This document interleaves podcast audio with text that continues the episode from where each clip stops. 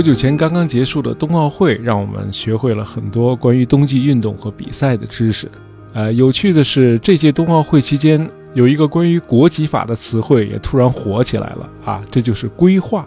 呃，“规划”这个词早就有了，在《汉书·匈奴传》里头就有这么一句啊：“而匈奴内乱，五单于争利，日主呼韩邪，挟国规划，浮浮称臣。”呃，规划这个词后来传入了日本啊，成为日语中的当用汉字。它现在的意思是指某个人在出生国籍以外自愿取得其他国籍的行为。呃，今天呢，我们就来讲一位规划人士的故事啊，这个人叫李斯。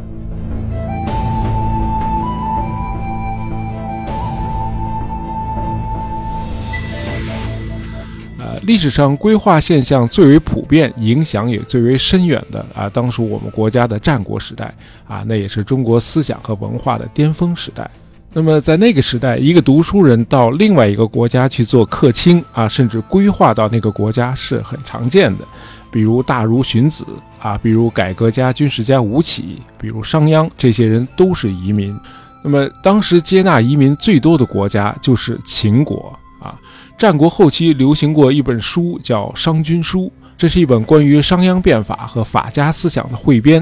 啊，你可以理解为商鞅和他的后世追随者，呃，理论和言论选集。啊，那么这本书的第十五篇叫《来民》。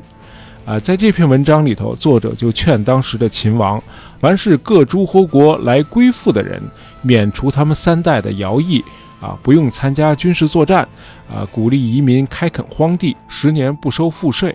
那秦国为什么要以如此优厚的政策来吸纳移民呢？啊，原因很简单，本国人不够用。秦国人口最多的时候也就五百多万，然而他需要维持一支庞大的军队，因此需要大量的移民来从事农业生产。那不光是吸纳农业人口啊，秦国还有招纳任用啊客卿的传统。呃，早在春秋时期，秦穆公手下的领导班子几乎全都是外国人，啊，我们来看看当时秦国的这个国务院总理和副总理都哪儿来的啊？大清名相百里奚是虞国人，后来流亡到了楚国，那么最后到了秦国。呃，右书长简书是宋国人，啊，上卿游于是流亡到西戎的晋国人，啊，正是在这些外邦人士的辅佐之下，秦穆公才最终成就霸业，成为春秋五霸之一。于是就有了秦无简不成霸，或者百里制霸之说，足见百里奚和简书对秦国做出的贡献。那么后来秦孝公又用了魏国人商鞅啊，商鞅变法大家都很熟悉了。那么接着呢是秦惠文王任用魏国人张仪，啊，秦昭襄王任用范雎，啊，然后是魏国人吕不韦扶植秦庄襄王。然后他被拜为国相，啊，这个人我们一会儿还会谈到。那么秦国最后一个从外国规划来的国家领导人就是李斯，呃，李斯辅佐秦王嬴政，扫平了六国，建立了历史上第一个大一统的专制帝国。那么李斯呢是楚国人啊，那时候像他这样的读书人很少，因此李斯很年轻的时候就当上了掌管文书的小吏。啊，司马迁在《史记·李斯列传》的一开头就讲了一个段子，啊，说有一次李斯看到办公处附近的厕所里头有老鼠在吃脏东西，每逢有人或者狗走过来的时候，老鼠就惊吓的逃走了。呃，后来李斯又走进了粮仓，啊，看到粮仓中的老鼠吃的是囤积的粟米，而这儿的老鼠住在大屋子里头，不用担心人或者狗来打扰。于是李斯就慨叹：“人之贤不肖，譬如鼠矣，在所自处耳。”意思是一个人有没有出息，就如同老鼠一样，是由自己所处的环境决定的。呃，当然，我们没有理由怀疑太史公讲这个段子是否真的有出处啊。即便是完全出于司马迁的想象，那么这个想象也是非常合理的，足以再现和印证李斯的价值观和他后来的人生道路。李斯的老师是大儒荀子。啊，冯友兰先生把战国时期的孟子和荀子定义为儒家的左派和右派，啊，这样说很有道理。啊，我们知道孟子推崇个人自由，啊，这在他的明本思想里头有充分的表达。啊，我们在溥仪和庄士敦那期节目里头也讨论过，这里呢就不细说了。那么与孟子的理念相反，李斯的老师荀子强调社会管控，啊，荀子认为孟子的思想过于理想主义了。啊，因为人与生俱来就是想满足欲望，因此人性是恶的啊，需要教化，需要其法正以治之，重刑法以禁之啊，这是荀子的帝王之学的核心思想。那么后来的发展，我们可以看到，李斯是荀子的一个好学生啊。他虽然没有像他的同学韩非那样，呃，做出进一步的理论创新，但是作为一个实干家，李斯后来也顺利的完成了向法家的转变。那么基于荀子的思想啊，这种转变是很容易理解的啊，我就不展开说了。那么学业完成后，呃，李斯就面临了一个选择：是立足国内，还是出国发展？啊，这不奇怪啊。那会儿的读书人比较自由，呃，对于所谓一个国家、一个君主没有太多的执念啊，观念不合，君主不赏识就可以走。那么李斯对当时的国际形势的判断是很准确的，他知道楚国的楚考烈王和他爸一样，不是个有作为的君主。而函谷关以东的其他五个国家也都江河日下了，那么要想建功立业，就得往西走，去秦国。呃，秦国欢迎移民，而且用人也胸怀宽阔。那么李斯到了秦国之后，恰逢秦庄襄王去世，那么嬴政继位，呃，李斯就在秦国的丞相吕不韦那儿当上了舍人啊，也叫门客。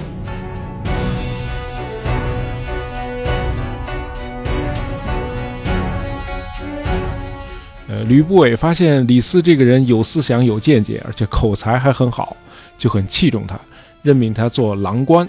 这样，李斯就有机会觐见秦王嬴政了。他对秦王说：“啊，能成大功业的人，就在于能利用机会，啊，并且能够下狠心。而现在呢，正是个千载难逢的最佳时机。呃，秦国过去的六代君王一再打击和削弱关东六国。”以今天秦国之强大，扫平六国就像扫除灶上的灰尘一样，因此大王您呢就应该一鼓作气，把他们一个个干掉啊！这事儿如果不抓紧，等到各个国家再次强盛起来，又订立了合纵盟约啊，这就不好办了啊！我们在白起那期节目里谈过，燕、赵、韩、魏、楚五个国家大致是自北向南纵向排列的，因此他们之间的联合叫合纵。啊，秦王嬴政一听，哎，说的对呀，寡人亦有此意，于是就任命李斯为长史，啊，认为这是个难得的人才。李斯后来又建议说，啊，咱们应该派遣一些谋士，带着金钱丝帛，啊，秘密的去六国游说，收买当地的大臣，呃，离间各诸侯国内的君臣关系。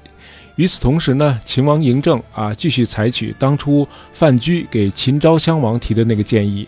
就是对六国实行远交近攻，啊，与秦昭襄王对待范雎一样，秦王政也是先拜李斯为客卿，后来又拜他为相，呃，当然这是后话了。这时候的丞相仍然还是李斯的那个伯乐吕不韦。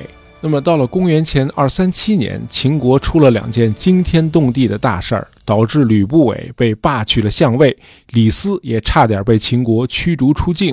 啊，其中一个事件，用现在的话说叫“郑国渠间谍案”啊，呃，有一位来自韩国的水利工程师叫郑国啊，这人叫郑国啊。那么这位水利工程师就向秦国建议，把渭水支流泾水的上游阻断，从那儿呢开凿一条人工的水路，把泾水引入东部一百二十公里处的洛水，用来灌溉渭水北岸新开垦的大片土地。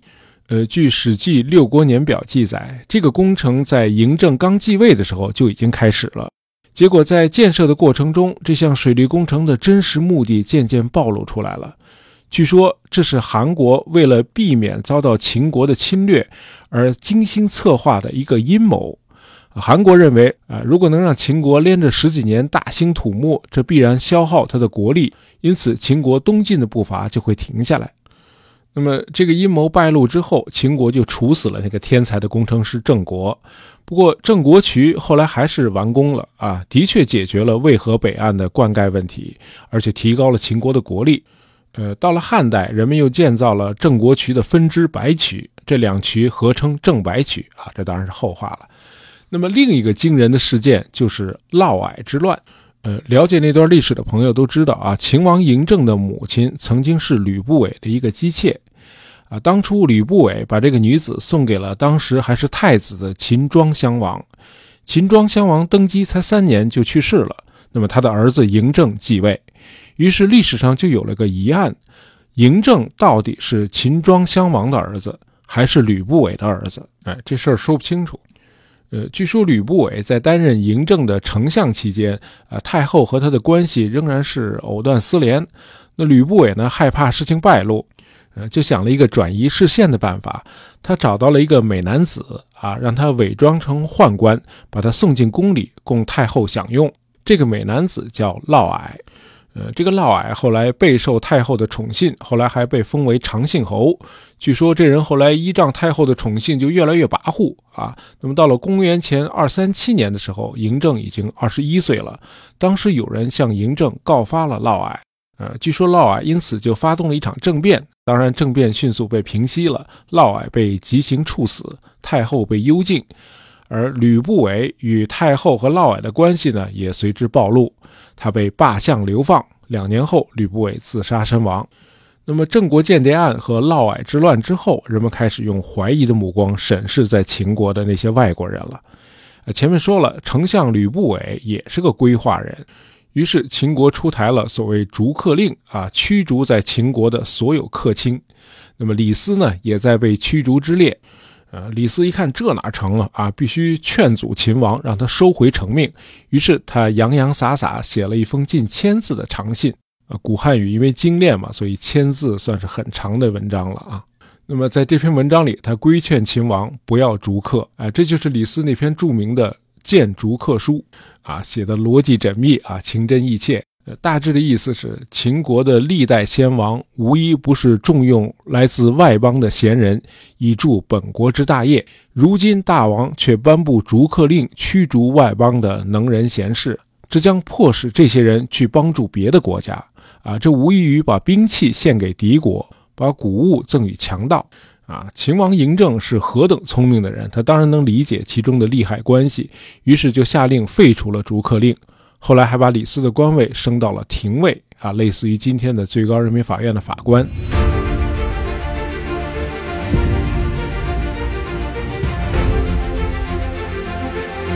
公元前二二一年，秦国灭掉了最后一个诸侯国齐国，统一了中原啊，建立了中国历史上第一个大一统王朝。秦王嬴政也升格为大秦帝国的始皇帝啊。李斯为建立大一统帝国可谓是居功至伟。呃，书通文，车同轨，统一度量衡，这些都是他在技术层面为帝国做出的贡献。李斯更应该作为法家思想和大一统帝国制度的推行者而载入史册。呃，还在统一之前，秦国就已经废除了封建制，实行郡县制。同样，在当时的关东六国中，啊，郡县制也早就不是什么新鲜事物了，很多国家都在尝试郡县制。然而，在秦帝国成立之后，啊，丞相王绾却提出了一个看似逆潮流而动，然而却是很务实的建议。他说：“呃，各诸侯国刚刚被我们打败，那么燕、齐、楚这些地方呢又地处偏远，如果不分封设王，呃，就无法镇抚那些刚刚被我们征服的地区。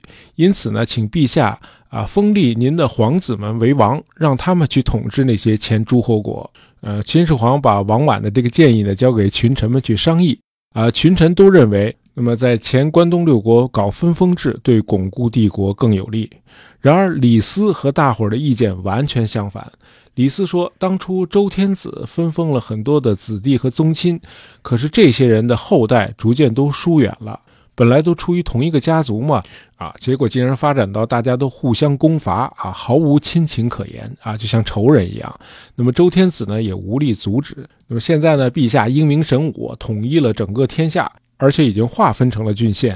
呃，至于那些皇子和功臣，可以用国家的税收来赏赐给他们啊，很容易控制住他们。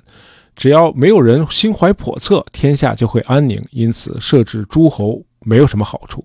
啊，李斯这番话可以说全都说到了始皇帝的心坎上。始皇帝一向推崇商鞅和韩非的法家思想，呃，法家的一条重要的治国理念就是削弱贵族。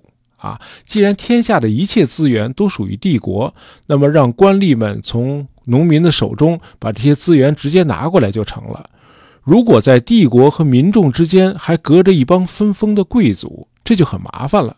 因为贵族为了自身的利益，会自发的抵制国家过度的汲取社会资源，因此，如果没有那些分封的贵族啊，君主才可以直接的控制土地和人民啊，无情的榨取他想要的一切。那么，在这场讨论中，始皇帝当然是站在李斯的一边啊，尽管李斯是少数派啊。那么，君臣二人都推崇法家思想嘛。那不久，李斯就顺理成章地取代了王绾，成了帝国一人之下、万人之上的丞相。然而，朝廷里分封派的言论并没有从此销声匿迹。公元前二幺三年，始皇帝在咸阳宫设宴招待群臣。有个叫淳于越的又跳出来说：“我听说殷商和周朝的统治长达一千多年，就是靠分封皇子和功臣作为帝国中央的辅翼。呃，现在陛下您虽然一统天下，但是您的皇子们却没有封王。如果一旦出现了像当初齐国和晋国那样的谋反，那么在朝中又没有强而有力的辅佐之臣，那谁来相救呢？”啊，治国如果不学习古代的经验而能够长期统治的朝代，我还从来没有听说过。啊，事不失古而能长久者，非所闻也。啊，始皇帝一听，当时脸就拉下来了。啊，就问李斯：“丞相怎么看呢？”李斯的观点很明确啊，淳于越的言论纯属腐儒之见啊，一定要彻底批判啊。李斯很快就给始皇帝上书说啊，读书人都喜欢称赞古代，以否定当代，否定君王的政策法令。现在陛下已经统一了天下，那么帝国的现状与以前完全不同了，因此不应该再效法古代了。现在诸子百家整天在那胡说八道，妄议朝廷啊，扰乱民心，所以必须禁止一切不利于帝国统一的言论啊，否则将会影响政局的稳定，有损于皇帝的权威。因此，我请求陛下下令把人们私藏的诗书和诸子百家的著作全部销毁，呃，医药、占卜和农业类书籍可以不在销毁之列。啊，秦始皇读了李斯的奏章之后大悦啊，卿之所言甚合朕意，于是就下令没收了诗书和诸子百家的著作啊，以便使人民愚昧无知，使天下人再也无法用历史的先例来批评朝廷了。呃，始皇帝和李斯这一对君臣可以说是把法家思想贯彻到了极致。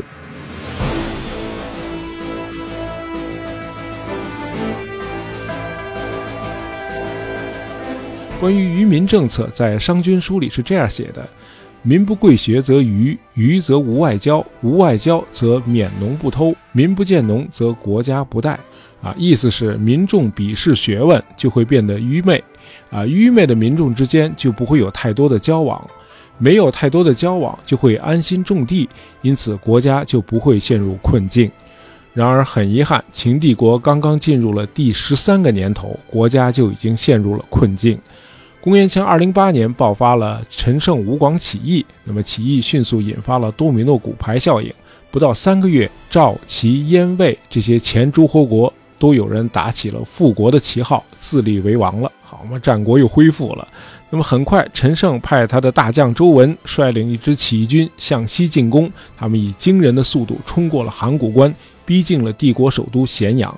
秦二世惊慌失措啊！多亏当时的时任少府章邯把在骊山做苦役的囚犯奴隶放了出来，编成了一支军队。这支由囚犯和奴隶组成的军队，竟然把几十万起义军给打退了。呃，在今天河南的荥阳，秦帝国设立了一个郡，叫三川郡。啊，这里是帝国在关东地区的交通枢纽，也是一个军事、政治和经济中心。那么，三川郡的郡守就是李斯的儿子李由。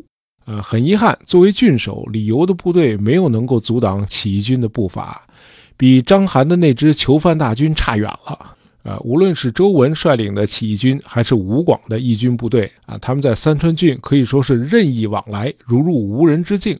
啊，结果这两股义军后来都被章邯的囚犯部队给打败了，于是朝廷就要问责了。啊，三川郡郡守既不能阻挡义军，也没有及时发出警报。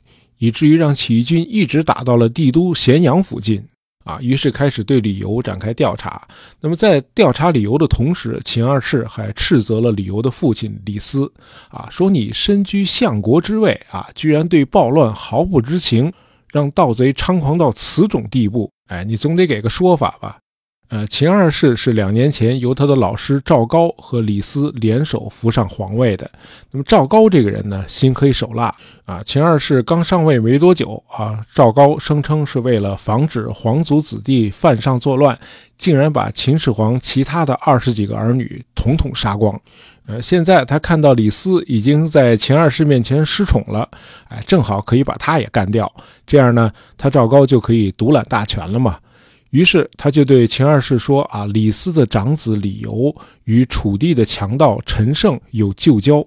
呃，当盗贼们经过三川郡的时候，李由是故意不出击，啊，让那些盗贼长驱直入，进逼咸阳。啊，赵高进而还说：，呃，李氏父子与楚地的贼寇之间早有书信往来。啊，陛下您别忘了，李斯当初就是从楚国规划过来的。”呃，赵高如此无底线的诬陷李斯，那么李斯也就只好反击了。就这样，在秦始皇驾崩之后形成的赵高李斯攻守同盟彻底破裂了。啊，赵高和李斯这俩人都向秦二世检举对方啊大权独揽，有谋反之意。那么从亲疏程度上说，秦二世当然是更愿意相信自己的老师赵高了。那么过了几天，李斯邀同右丞相冯去疾和御史大夫冯杰，呃，联名上奏秦二世，建议停止阿房宫的工程，并减少一些徭役，以缓解民愤。哎，仅仅靠武力镇压起义，帝国是很难度过当前的危机的。二世对李斯本来就有气啊，看到这奏书之后，他立刻就发飙了啊，说那些都是先帝开创的事业，绝对不能停下来。啊，如今我继位才刚刚两年，就已经盗匪四起了，完全是因为你们镇压不力。啊，你们身为两朝重臣啊，上无以报先帝，次不为朕尽忠，那还有什么资格占着丞相这个位置呢？于是他下令把三个大臣全都抓起来了。冯去疾和冯杰为了免受酷刑，就在狱中含恨自杀了。那么秦二世呢，就让赵高来审讯李斯父子的所谓谋反案件。那么赵高下令严刑逼供，啊，李斯被折磨得死去活来，最后屈打成招。那么这年七月，李斯在帝都咸阳被腰斩，啊，还诛灭了他三族。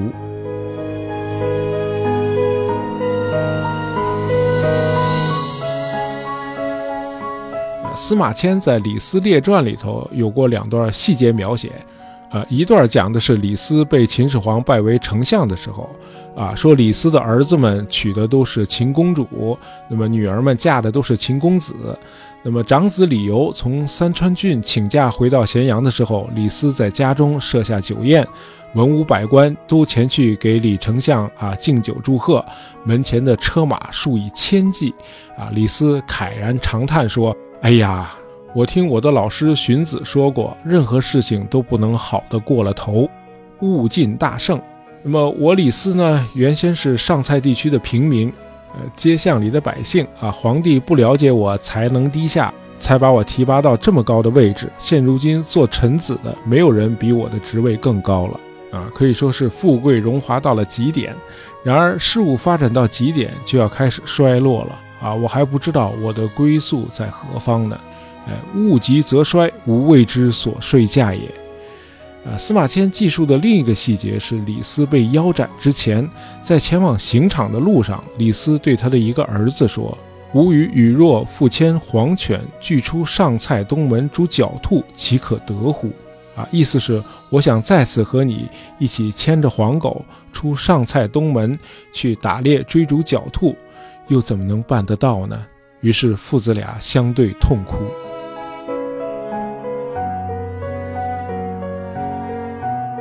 好，今天的节目就到这儿啊！本期节目是由我们的听友欧阳文言点播的，希望你喜欢。好，我们下期再见。